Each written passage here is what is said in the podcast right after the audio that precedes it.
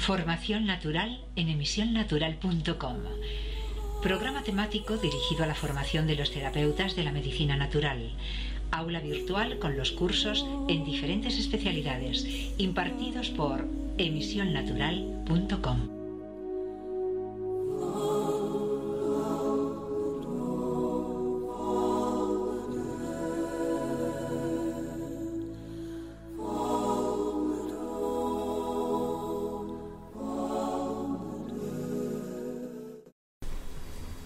años ya, más de 10 ya, más de 10, eh, fue cuando conocí al doctor Aizpiri. Él estaba trabajando en una serie de investigaciones sobre eh, actividad cerebral. Él había conocido eh, la cartografía cerebral, pero todavía aquí no habíamos empezado a desarrollar la cartografía cerebral.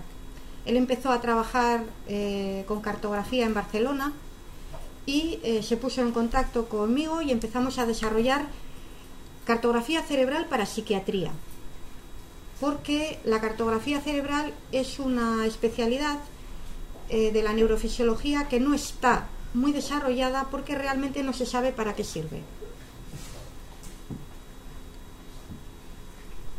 Igual hacemos un, esperamos un poquito a que venga el doctor Aizpidi, por si luego él quiere comentar alguna cosita. Sigo.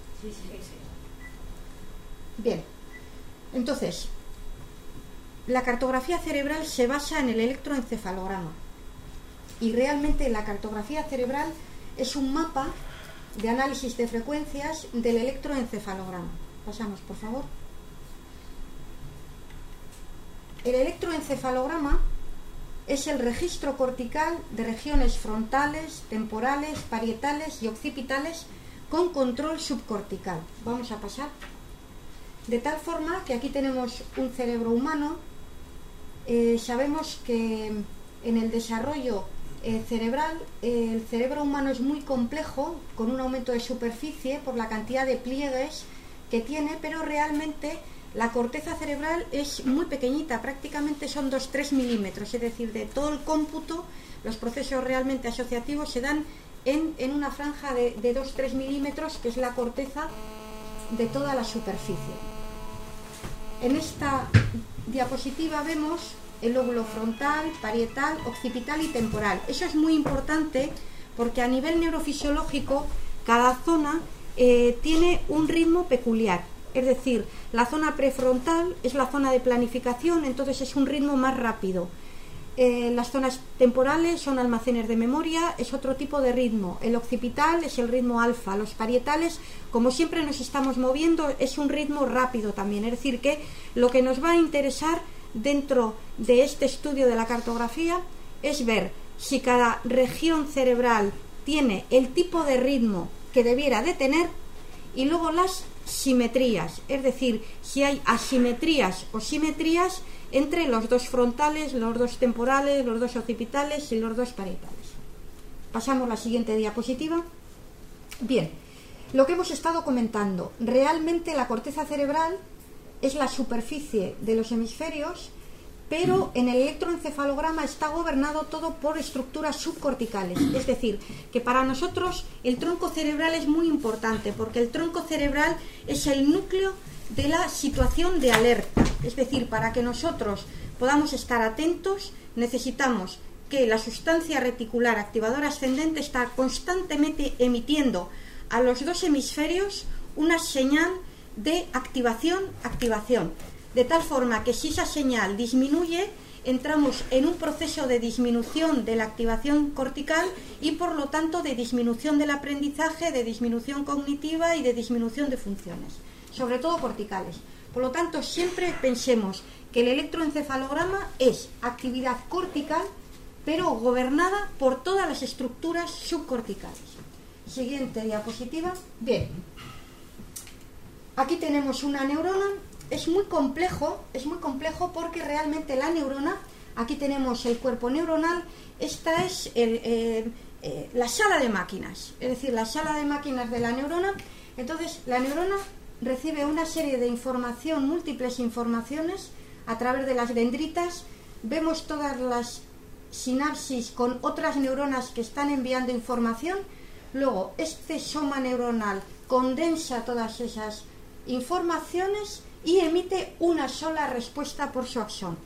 Realmente la neurona como unidad funcional es igual al hombre en su conjunto. Es decir, nosotros, el hombre en nuestro conjunto, recibimos un montón de informaciones tanto del mundo interno, del mundo visceral, del mundo externo y emitimos una sola conducta.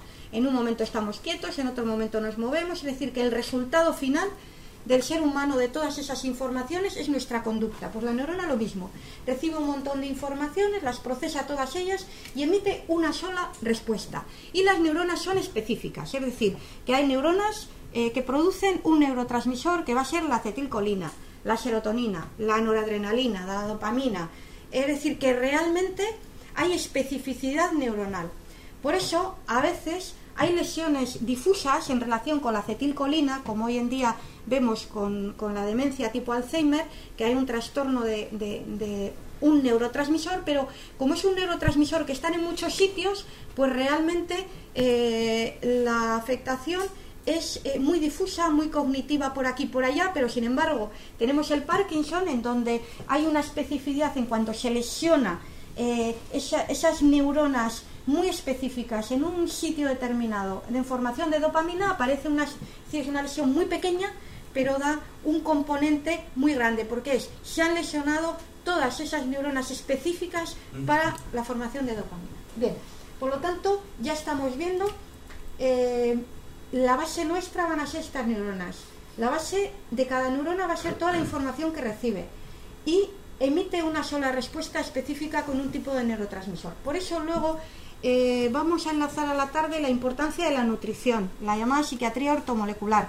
La nutrición para que todas estas neuronas puedan fabricar sus distintos neurotransmisores. Es decir, eh, en nutrición lo que vamos a decir es alimentación variada, muy variada, y vamos a dar una serie de eh, platos clave en, en, alimentación cerebral, en alimentación neuronal. Y uno de esos platos clave que no pueden faltar y que hoy en día se ven en todos los colegios es el famoso puré de verdura. ¿Mm? El famoso puré de verdura es muy importante y no puede faltar una vez a la semana y por eso en los comedores escolares está una o dos veces por semana. Para que las neuronas tengan un montón de minerales, de vitaminas, en donde eh, demos alimentación a un montón de eh, estructuras neuronales. No es lo mismo comer vainas con patatas que puré de verdura. Bien, Siguiente diapositiva. La corteza cerebral. La corteza cerebral, como todos sabemos, tiene seis capas. Entonces, en cada región está más desarrollada una capa, otra capa.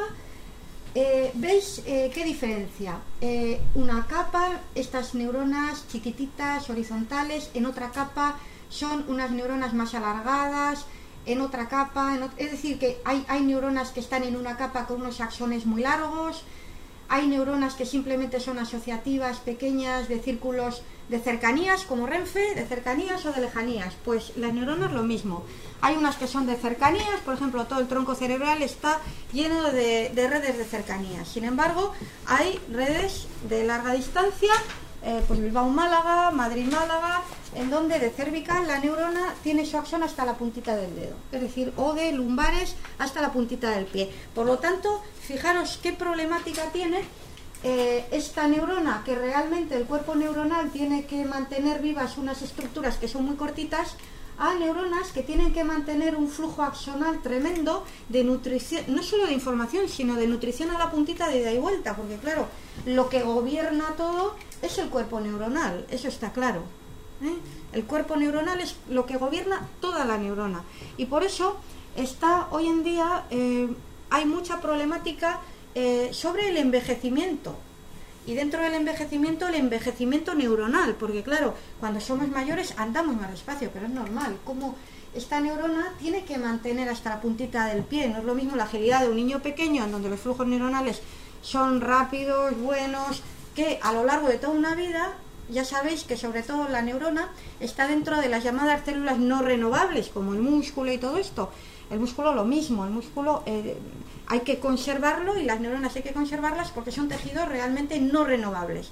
Así como en un tejido renovable, como puede ser eh, la piel, el pelo, todas las mucosas digestivas, eh, envejecen porque se van duplicando, van haciendo mitosis y cada vez el código genético se va desestructurando, el sistema nervioso realmente son unas neuronas y el envejecimiento es por acúmulo de sustancias en su interior, neurofibrillas, lipofluxina, por lesiones oxidativas de las mitocondrias nucleares en la replicación de ADN, DRN, mensajero, aparato de Golgi, es decir, que realmente eh, es una responsabilidad el mantener eh, las neuronas en eh, perfectas condiciones hasta eh, que seamos mayores. Hoy en día nos estamos poniendo la cifra de los 100 años, cada vez estamos llegando mejor a 100 años porque la medicina está avanzando mucho, pero lo importante es que podamos conservar estas neuronas 100 años en buenas condiciones. Bien, por lo tanto, aquí vemos las seis capas de la corteza cerebral,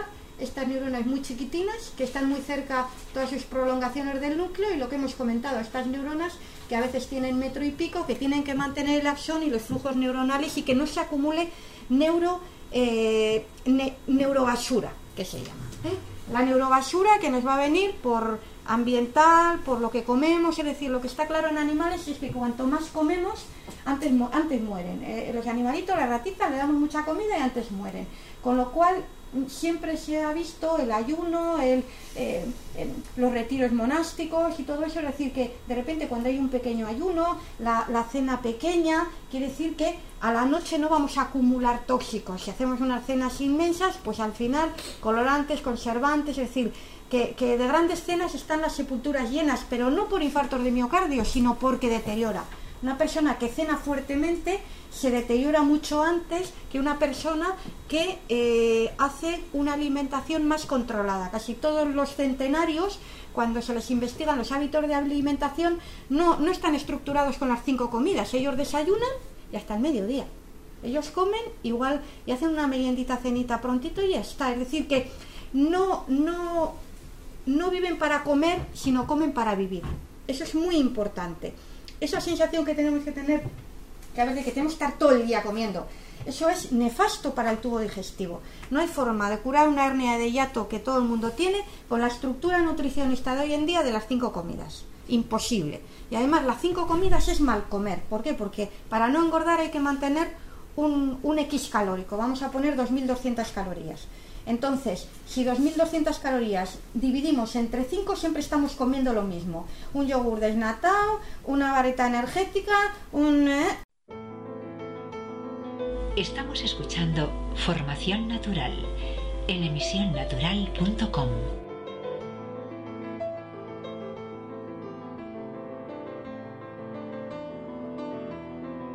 Lo importante es que nosotros podamos comer al mediodía una comida variada, que podamos comer lentejas, alubias, garbanzos, eh, carnes, pescados, queso, es decir, que realmente nuestra nutrición se basa en, un, en, una globalización total al mediodía y luego pues el desayuno, el desayuno, el convencional, porque si en España aquí vamos a comer una comida, vamos a decir, estructurada, primer plato, segundo plato y postre, no podemos empezar a desayunar huevos fritos, no sé, no, no, porque es que entonces se nos va a disparar el colesterol. Y siempre cenas eh, muy concretas, muy, muy, muy, no intentando eh, quitar el cansancio del día con comida. No, el cansancio de día se quita con sueño.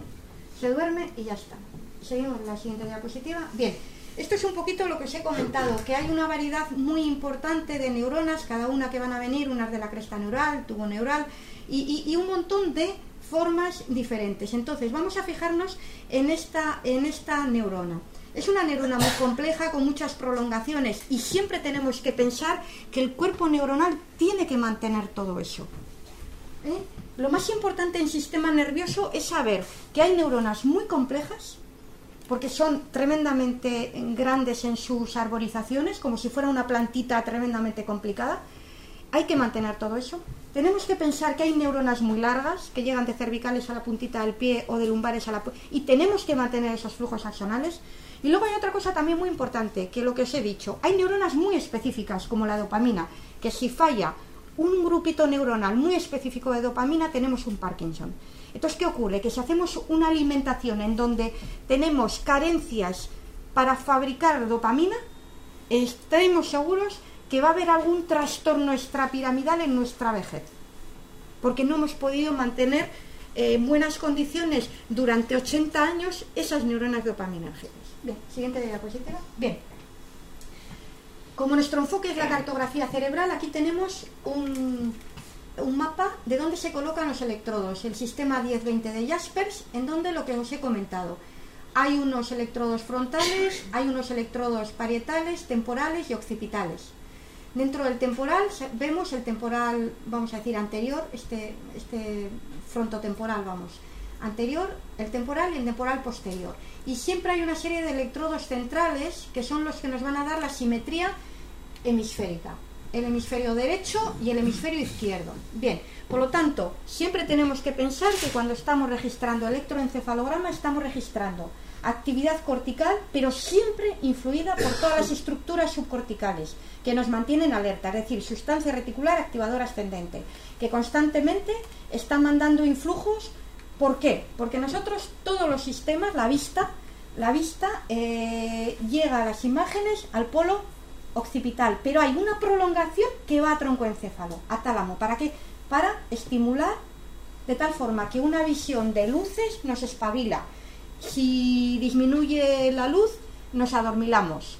Lo mismo lo auditivo. El sistema auditivo va a temporales, pero siempre hay una prolongación que va a tálamo y que va a sustancia reticular para espabilar, de tal forma que aunque estemos medio dormidos, un ruido fuerte nos despierta.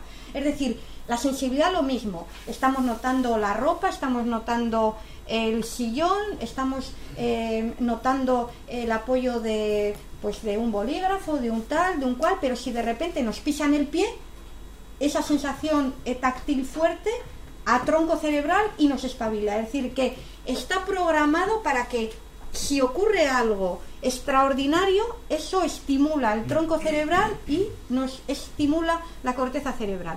¿Por qué? Porque lo que está claro es que, eh, como bien decía el doctor Espiri, somos una parte instintiva muy importante y esa parte instintiva gobierna nuestra vida. Es decir, eh, los animales observan, ¿Qué observan? ¿Qué es lo único que le interesa a un animal? Si se puede comer a otro. Es lo único que observa. Entonces, eh, eso es muy importante. El macho observa a la hembra para que no se la quiten y si se puede comer a alguien, y, eso es así. Y la hembra que, vigila a, los hijos y si se puede comer a alguien también. O sea que realmente eh, la base eh, instintiva del ser humano está ahí, porque esa es la base animal. un, un león no está apaciblemente viendo el paisaje, está mirando qué gacela es la más, es la más eh, frágil para comerse. Bien, pues nosotros lo mismo. Nosotros tenemos una parte instintiva eh, que aparece, eh, que si en todas las enfermedades de la medicina puede aparecer, puede aparecer en neumología, en cardiología, en, en urología, es decir, puede aparecer en todo, pero esa parte instintiva genera enfermedad, sobre todo en psiquiatría. Porque está ahí, ¿eh? está a la base de... Eh, y, realmente la violencia de género es el león que está observando a su... y muere o mata. Da lo mismo. Pero eso es lo que está ocurriendo. Y ocurre. Eh, y, y, realmente el refranero es la maté porque era mía. Y está así. Y a día de hoy, siglo XXI, seguimos así por desgracia. Bien, entonces, siguiente diapositiva. Bien, con los electrodos del electroencefalograma lo que registramos es esto. Unas ondas, aquí está unas ondas, de repente vemos que hay un cambio. Aquí hay un trocito que de repente, de arriba abajo cambia. ¿Qué ocurre? Que aquí el señor estaba con los ojos cerrados y aquí abre los ojos y vuelve a cerrarlos. Es decir, que lo que estamos viendo en el electroencefalograma es que hay cambios, que en unos momentos, si estamos con los ojos abiertos, hay un tipo de actividad cerebral, que si cerramos los ojos hay otro tipo de actividad cerebral, que si dormimos hay otro tipo de actividad cerebral. Ya hablaremos algún día del sueño, porque el sueño menos descanso es todo. ¿eh? Porque la, eh, la, gente que estéis acostumbrada a trabajar con sueño, el sueño empezamos eh, con, un sueño serotoninérgico, de núcleos del RAFE, empezamos con la fase 1 en donde hay puntas, hay unas descargas rolándico-occipitales ya de entrada, de entrada. Por eso hay mucha gente que cuando está muy cansada, cuando empezamos a dormir, hay como unas pequeñas mioclones porque está descargando el cerebro puntas. Luego pasa a la fase 2, en donde hay complejos K, unas estructuras que de repente también eh, disparan paroxísticamente. Y luego ya entramos en la fase 3, que es una fase lenta, todo el cerebro está lento, y la fase 4 está más lento. Y, después de que está todo eso así, entra eh, la noradrenalina y pan, nos metemos en, en, una actividad rápida de vigilia con, con, con, con atonía atonía totalmente muscular, es decir, es, es, es, una situación kafkiana. No te puedes mover porque hay una atonía muscular completa, pero sin embargo hay ensoñaciones, hay movimientos de los... Y, si te despiertas en ese momento, te despiertas consciente y no te puedes mover. O sea que realmente que son las parálisis del despertar, que hay mucha gente que las sufre, que es, que es una situación muy agobiante porque está, se acaba de despertar, está despierto, pero no se puede mover.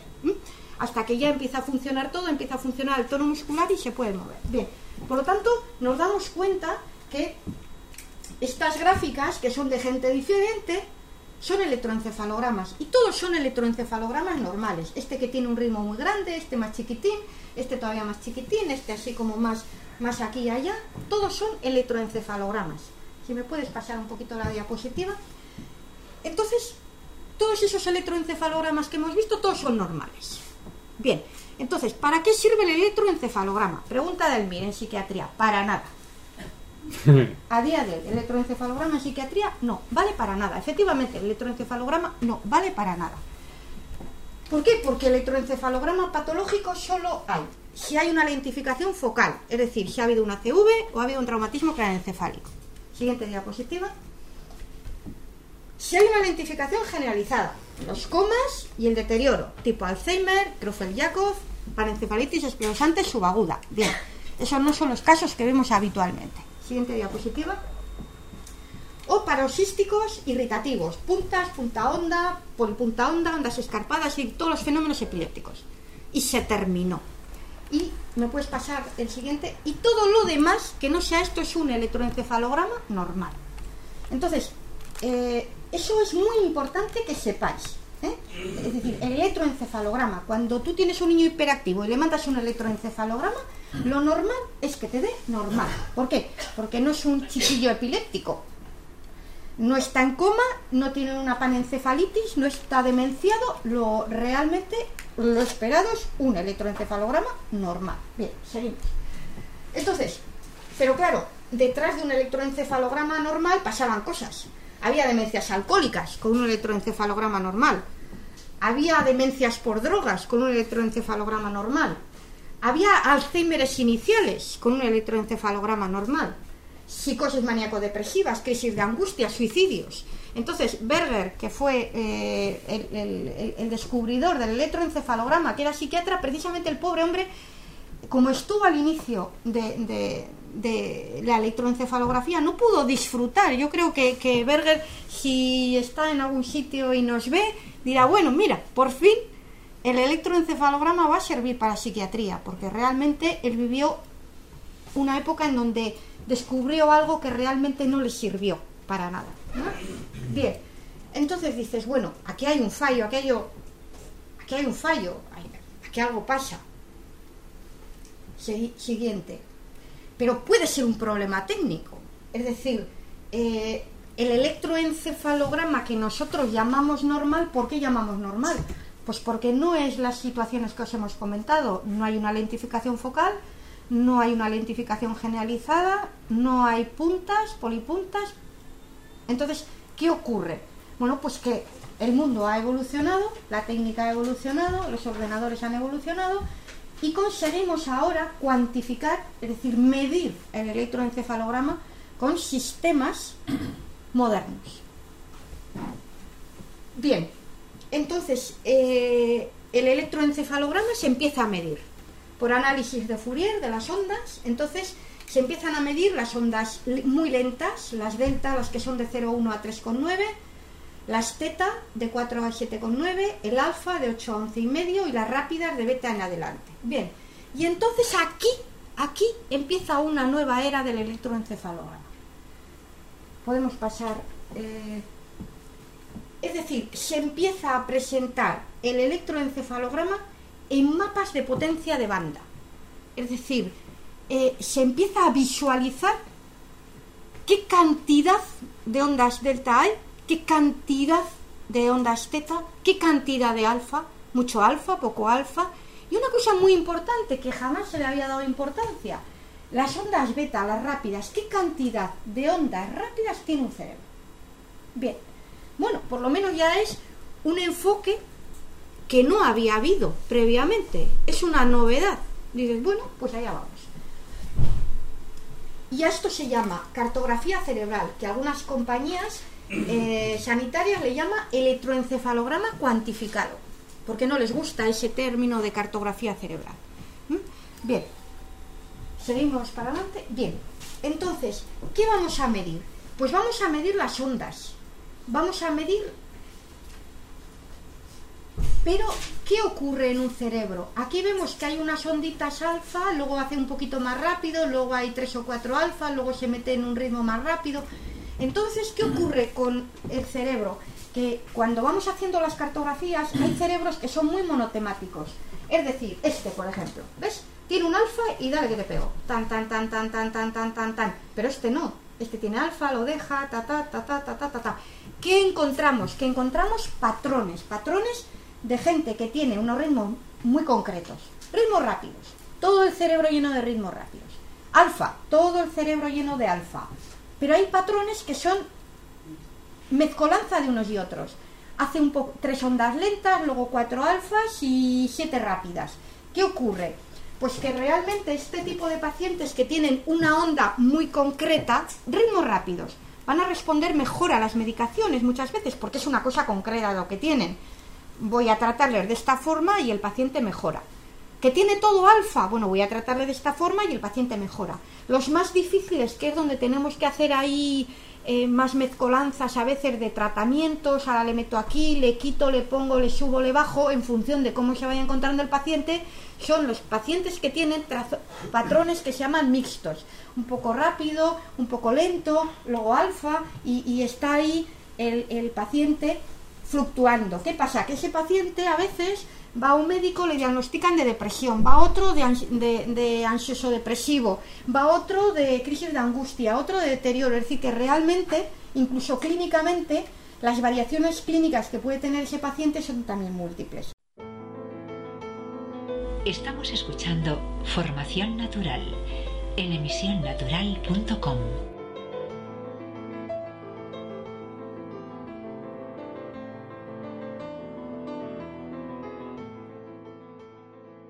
qué es lo que vamos a ver en la cartografía? Pues unos mapas de colores. Vamos a ver. Vamos a ver la primera hilera. Lo que os he comentado antes. De 1 a 3,9, bueno, 3,94, es decir, de 1 a 4 serían las ondas muy lentas, las delta.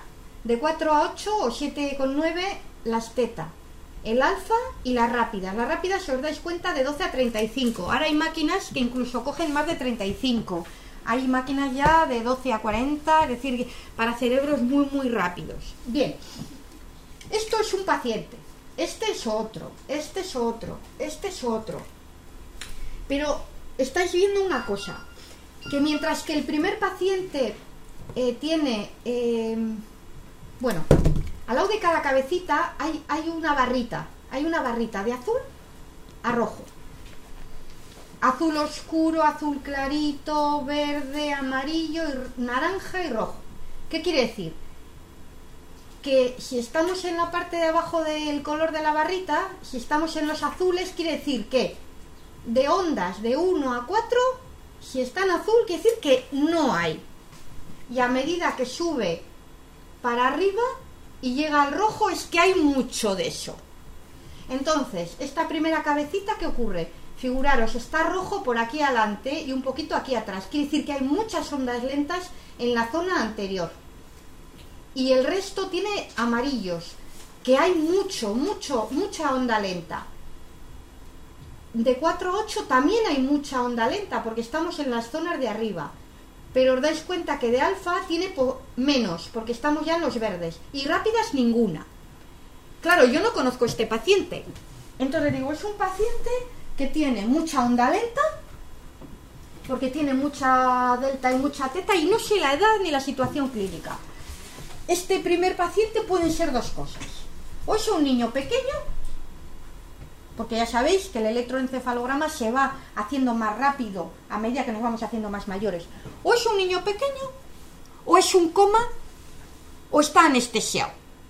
Porque claro, yo realmente no sé, pero esas situaciones nos pueden dar a ondas lentas. Entonces, de repente encuentro que me dicen, no, pues mira, tiene 27 años y lleva el consumo de todo tipo de drogas y está demenciado desde los desde los 9 años.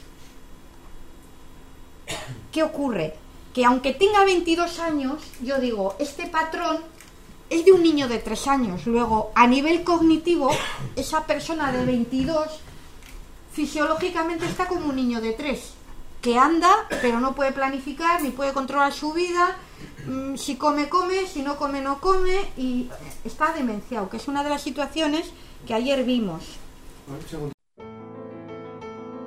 Estamos escuchando Formación Natural en emisionnatural.com.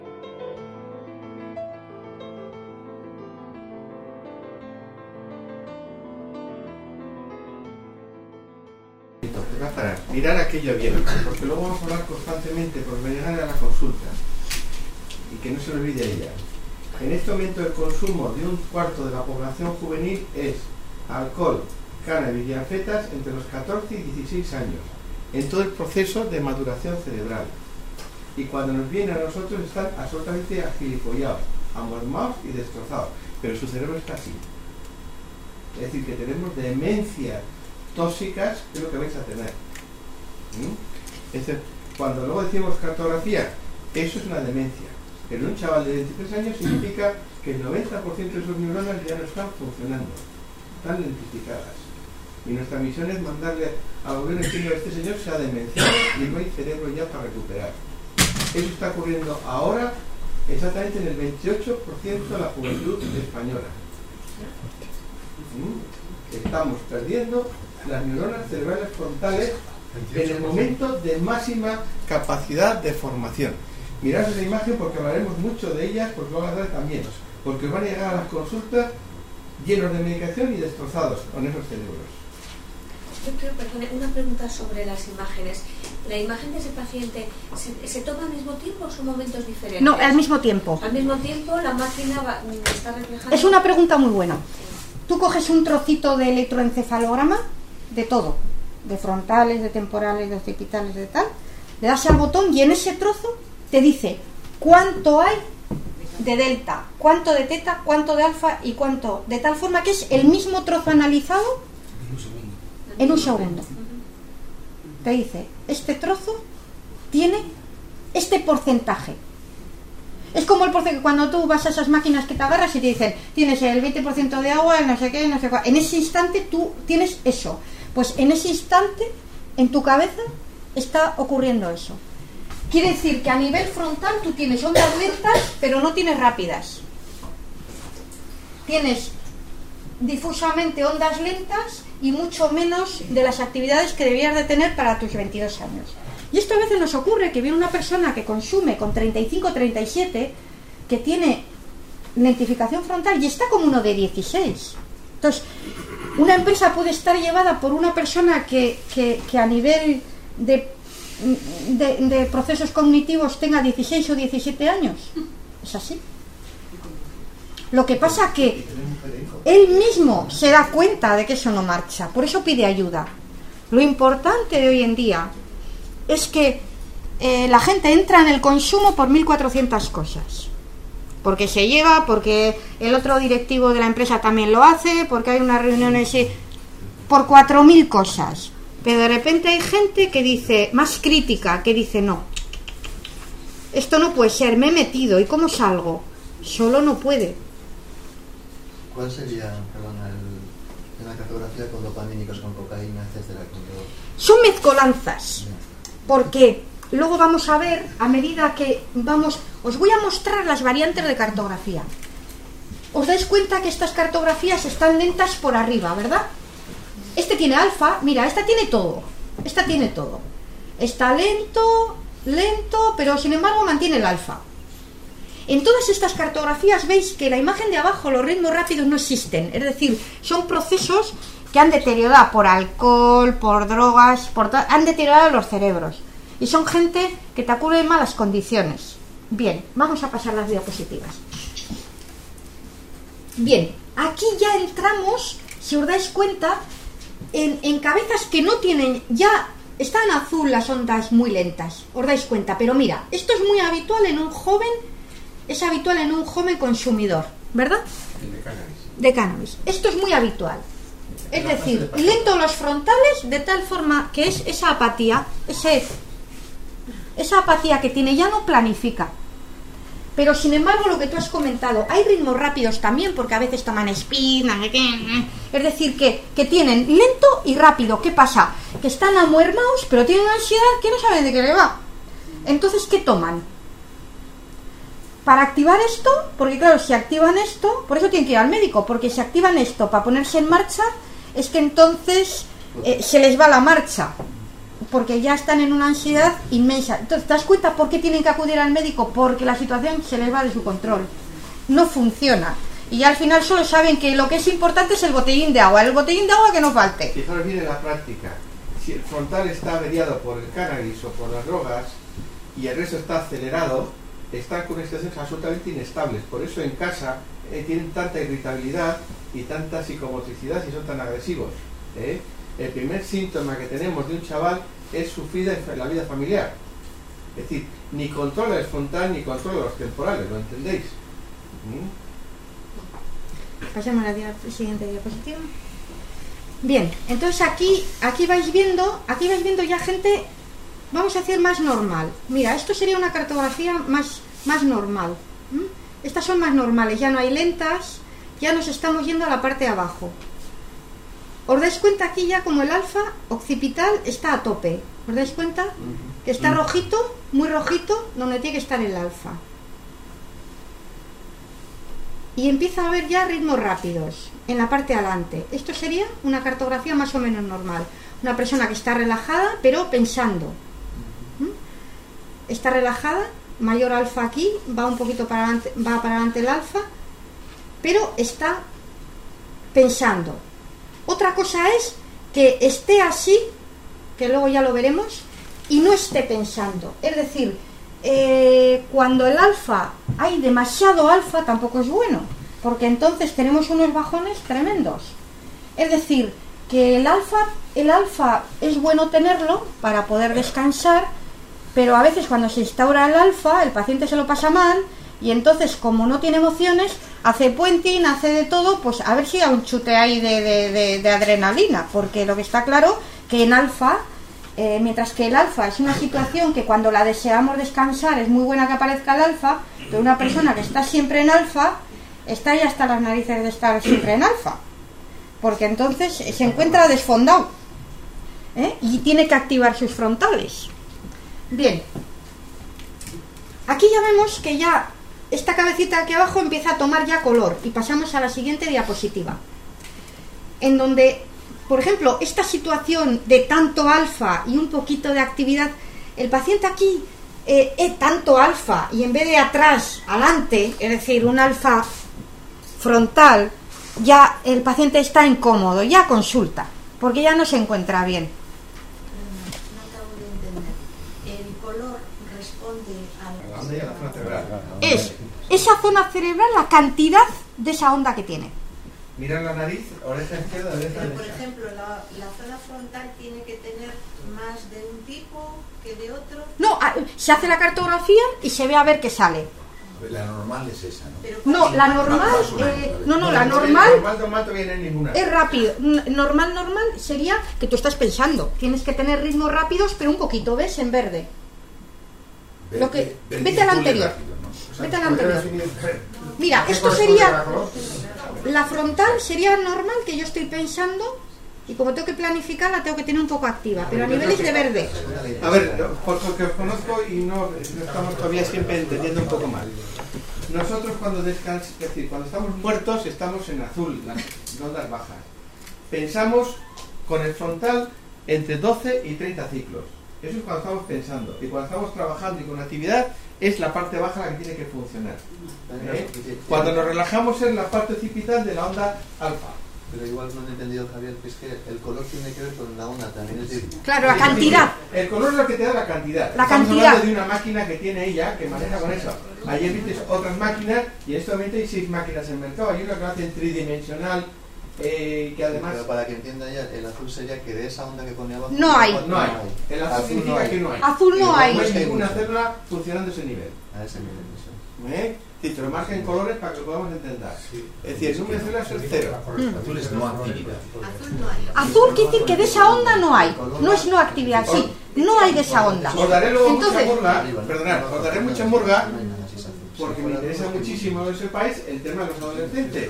En un chaval que no tiene ondas rápidas abajo, no puede estudiar. Está en clase sin enterarse de nada, porque no tiene No, ninguna actividad no es cerebral. rápida. ¿Eh? Aquí Vamos a ver, tengo ahí un problema. ¿Se corresponde a algún color cada tipo de onda? Decir, No, no, no, no, no, no. Cantidad, cantidad, cantidad. Cantidad, cantidad. Por ejemplo, aquí en estas ondas lentas, eh, ¿por qué está azul? Porque no hay. Es cantidad, nada. En, aquí es un azul clarito, hay un poquito, hay un poquito de teta. Hay un poquito de teta adelante, atrás nada, porque ya veis que es azul oscuro. El azul oscuro quiere decir que no hay. Entonces, en, esta cabecita, ondas eh, un poquito lentas hay aquí, una gotina, pero nada, no se valoran. Porque a veces el parpadeo y ciertos movimientos del parpadeo puede generarte este poquito, no vale. ¿eh? Esto, no vale. A ver, os voy a explicar cómo explicamos a los pacientes, porque no me parece que no entráis. Os cuesta Estamos- muchísimo. estamos en lentas. Bien. Imaginaros, imaginaros que el cerebro es un árbol de Navidad, lleno de bombillas, ¿me entendéis? ¿Eh? Y entonces tengo un árbol de Navidad lleno de bombillas, miles de bombillas, y las enchufo. Y quiero saber cuántas bombillas están oscilando muy fuerte, menos fuerte y tal, ¿eh? y en qué momento dado. Entonces lo que vemos de ese árbol de Navidad cuando hace el mapping es el número de bombillas, dónde se encienden y cómo se encienden. Y eso es el patrón. Si se me encienden todas muy lentamente, es la parte de arriba, que es decir, que tienen muy poca fuerza, las bombillas se están muriendo. ¿eh? Si están todas muy brillantes, sería la parte de abajo. ¿eh? Yo cuando pienso, pienso con el, el muy brillante. Si yo tengo un árbol de Navidad que la mitad de las bombillas están muy lentas, significa que se me están muriendo y no funcionan. ¿Me entendéis? ¿Eh? El cerebro es igual. Tenemos células tan vivas y las células vivas funcionan a 30 ciclos por segundo. Cuando descansan se ponen a 8 ciclos por segundo, que es el ritmo alfa. ¿eh? Si mis células están muy lentas, significa que están trabajando muy lentamente, que están intoxicadas, que están deterioradas o que están muriendo. ¿Lo entendemos? Pero ¿Eh? cuidado, no son, el que haya ondas lentas no son cambios que yo los puedo producir.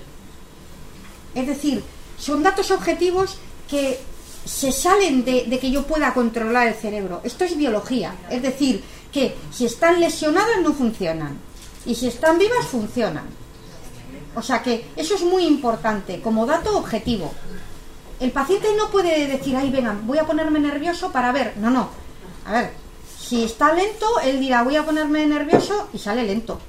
Es decir, es biología. Eso también es muy importante, porque muchas veces pueden decir, es que igual si estoy nervioso sale otra cosa. No, no, si va a salir lo que... Si yo te voy a tener conectada a la máquina y vas a ver, vas a ver cómo al principio están... Es decir, que vas a ir viendo que, que no se modifica. Porque muchas veces decimos, venga, ahora me voy a relajar. Y sigue igual de nervioso por dentro. ¿Qué pasa? Que él planifica, voy a relajar mi cerebro, pero de que tú planifiques, voy a relajar mi cerebro, a que se relaje tu cerebro, eh, es un mundo, porque aprender a relajarse y a cambiar de esto lleva años a la gente especializada en hacerlo. O sea que, porque son cambios de neurotransmisores, son cambios bioquímicos. No es, no es, no es el, el, soufflé de que ahora me doy un subidón. No, ahora tú planificas que quieres darte un subidón y tu cerebro va a su bola, como, como va. ¿Eh? Porque es lo mío. No, yo controlo. Yo, uh, yo puedo dejar del alcohol cuando quiera. Mañana hago así y lo dejo. Ya. Eso quiere decir que no es un, un estado de ánimo lo que se está mostrando. No. Son neuronas y neurotransmisores que descargan y que ellas se están comunicando. Y otra cosa es tus sensaciones. Ay, qué bien estoy. Hay, hay, hay mujeres con una hiperactividad tremenda que dicen, hoy, hoy he tomado una pastilla y es que ya estoy genial. Y están igual de mal que el primer día. ¿Qué pasa? Eso es bueno, quiere decir que, que tú puedes mejorar clínicamente, que es lo que todos queremos, pero no quitarte la hiperactividad. Tú ya ves que es una hiperactiva, mejora motrollón, te da besos, toda la familia está encantada, allí nos traen pues chorizos, cosas de esas de casa, mm, eh, manzanas, nos dan regalos, ¿verdad que nos dan regalos? Le haces la cartografía y sigue igual de rápida. Entonces, ¿qué le dices? Mira, ahora estás estupenda, pero si tuvieras un bajón, rápidamente donde el doctor Aizpiri. Claro. Porque simplemente él le, le ha compensado un poquito, porque si está en un- si le viene en un nivel de ansiedad de 98, a veces la paciente a que le bajes a un 88 ya le funciona. Porque es que auto ha subido a 88. Ahora de repente ha subido a 98 y ya no puede vivir. A nada que le bajes un poquito, que, que le quites el, el- el- el pitorrito del puchero presto y le quites un poquito de presión. ¿Por qué? No sé si habrá psicólogos aquí. Un paciente viene horrible, no sé qué, no sé qué, le programas un- una terapia, vamos a hacer esta planificación, las tres primeras sesiones, luego las cuatro, no sé qué. Haces dos y no te aparece más. ¿Por qué? Porque ha quitado ese mínimo nivel de ansiedad que ya necesitaba para seguir viviendo como vivía antes y ya está.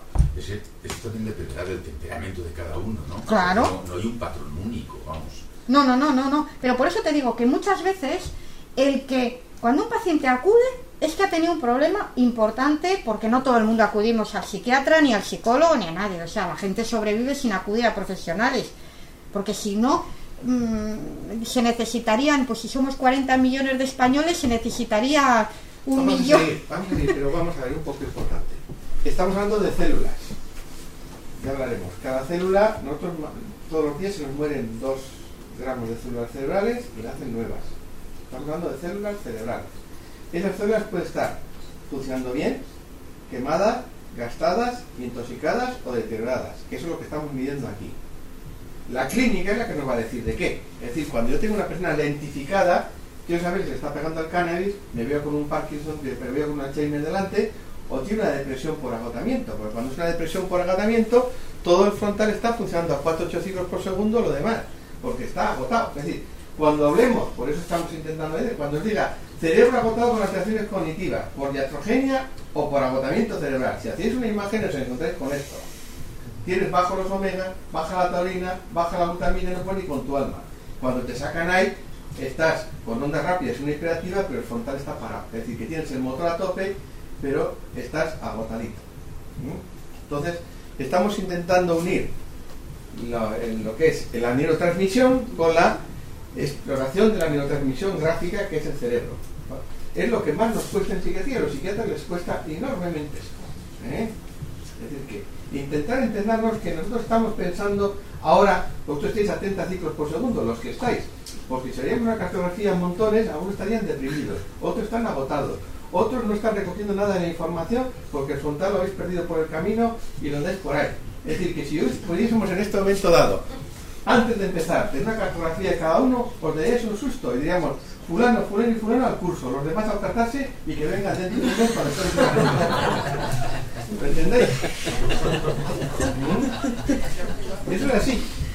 Porque yo ahora nosotros estamos, ella está emitiendo igual que yo, está dando un fluido de información a 30 ciclos por segundo de oscilación en hercios, a frontales que tienen que estar en 30 ciclos por segundo de información de hercio. Si vosotros estáis a 8 ciclos ya no recogéis la información que ella está dando. Ni la procesáis, ni la metabolizáis, ni la fijáis. ¿Me entendéis? Una, una cosa, solo que a mí, igual, no sé, pero a mí me ha servido, por si me he perdido, me he perdido un momento, pero enseguida lo he pescado. Cuando la primera línea, la primer, del dibujo de los cuatro, lo primero son las, las delta, delta, alfa y beta. Sí. Entonces, por aquí me, me he repescado. No, se lo digo porque se lo tiene claro todo el mundo, todo el mundo lo tenía clarísimo. Estamos escuchando Formación Natural en emisionnatural.com.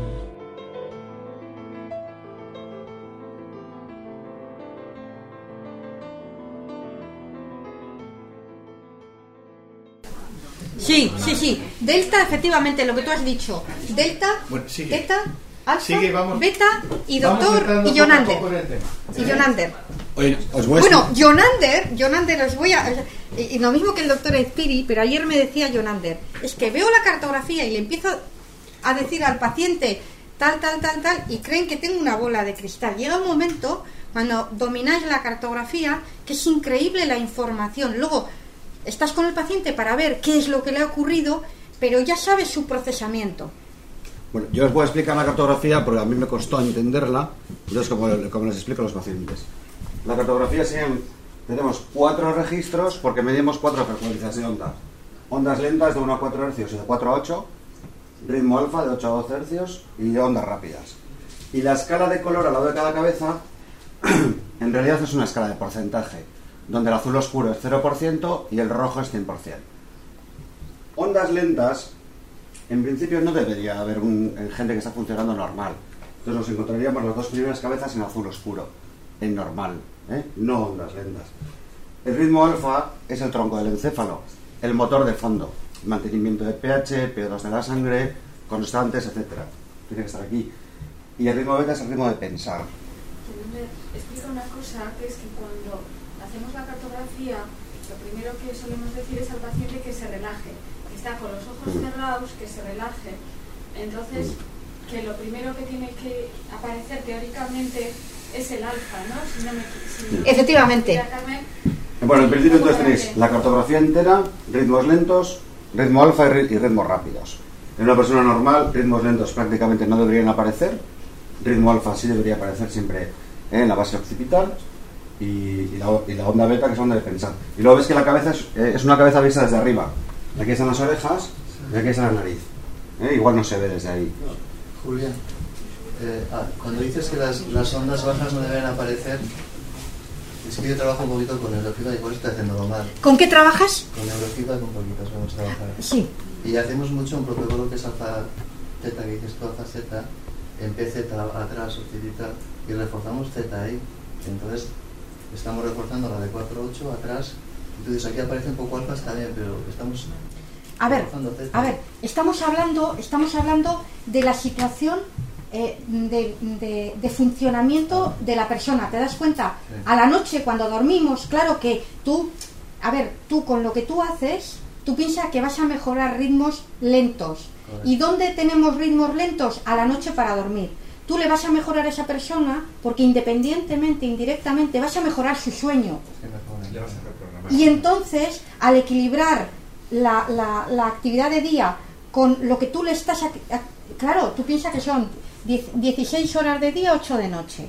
Entonces, tú estás trabajando indirectamente unas frecuencias lentas con un paciente relajado en donde tú estás entrando en su vamos a decir en su inconsciente, porque el sueño es un está reprogramando. además funciona luego muy bien la desensibilización. ¿Entiendes? Entonces tú estás, tú estás trabajando con el paciente despierto, vamos, quiero decir, vivo, consciente, consciente pero, realmente estás trabajando unas ondas que van a entrar en el, en el sueño nocturno y que si no hay, porque uno de los problemas es la defragmentación del sueño, que no se llega a esas frecuencias que tú estás trabajando. ¿Te das cuenta? La gente entra, estás muy cansado, uno, dos, y ya no entras en... Un poquito de tres, y a veces REM, despiertas, uno, dos, ¿te das cuenta de lo que estás trabajando? Para terminar esto, porque me interesa que siga. Nosotros utilizamos técnicas de biofeedback desde hace muchos años. ¿Qué hacemos? Reprogramar el cerebro. Tenemos un cerebro muy rápido, que no tiene buenas ondas alfa. Entonces, cuando le metes estímulo visual, por los aparatos antiguos que tenemos nosotros, americanos, el estímulo visual, el estímulo auditivo, a 8 ciclos por segundo, lo que le estás es metiendo un nuevo programa que de noche le va a ayudar. Es decir, que contra más programa tengas tú para poder descansar, Claro, cuando tienes media hora reprogramándole, al cabo de un mes le has metido un nuevo programa en el cerebro que le sirve para dormir y es lo que le hace funcionar perfectamente. ¿eh? Por eso, en los hiperactivos, el reprogramar el cerebro a partir de los 40 con técnico de feedback es, también le puedes mandar un comentario de clausura, ¿eh? seis meses a estar en alza. Pero no lo podemos hacer. Es decir, que, ¿qué hacemos todos? ¿Por qué ha salido la música? ¿Me veis? ¿Por qué ha salido la música barroca? ¿Por qué tenemos la música ambiental, la música toda de 8 ciclos para abajo? Porque es una música que te mete ciclos de 8 en el cerebro y que te va ayudando. Menos cuando quieres dormir, que necesitas bajar a 4 ciclos y entonces esa música te molesta. Por eso nunca, nunca, y lo vuelvo a repetir, nunca, nunca, nunca tiene que estar la radio encendida en el momento que vamos a la cama. ¿eh? Eso es el mayor agresor que hay para el cerebro. Intentar dormir y hacerle subir. Es decir, esa fase tan importante que ha dicho ella de dormir, que es la primera, que según te duermes, ¡guau! te pegas el bajonazo, que es la media de siesta. Si dejamos encendido la tele o la radio, no la hemos cargado. Es como dormir encima de piedra. Es como intentar comer, pero que no llega la comida al aparato digestivo. La mejor forma de liquidar el cerebro es meter un estímulo auditivo en el primer comienzo del sueño. ¿Eh? Y uno de cada dos enfermos, cuando os venga hecho jorobar, preguntar cómo duermen, os vais a encontrar la maldita radio encendida, la tele encendida en el cuarto, o que se echan la siesta con la tele encendida. No es que yo me pongo la tele y me quedo dormido, no, no. Vete a dormir y quítate de ruidos que nos ha costado 7 años, 7 mil, 7 digo, 7 millones de años de evolución tener una casa a oscuras, con una cama donde no suban los bichos ¿eh? y donde podamos dormir descansadamente. Es decir, cuando uno va al hotel le dice, dame la habitación con ruido, no, dame la habitación sin ruido, que vengo a descansar. Entonces, el ritmo alfa es el ritmo normal que debería tener el cerebro. Con ojos cerrados. Con ojos, cerrados. A ver, con ojos cerrados, eh, ¿puedo hacer un dibujito aquí? Sí, ya está. Vamos a dar un poquito la... Nada, un segundito, ¿eh? Porque para que os hagáis... Porque para que sepáis cómo es un, un electro... Una cartografía normal. Ah, sí tengo. Ahí.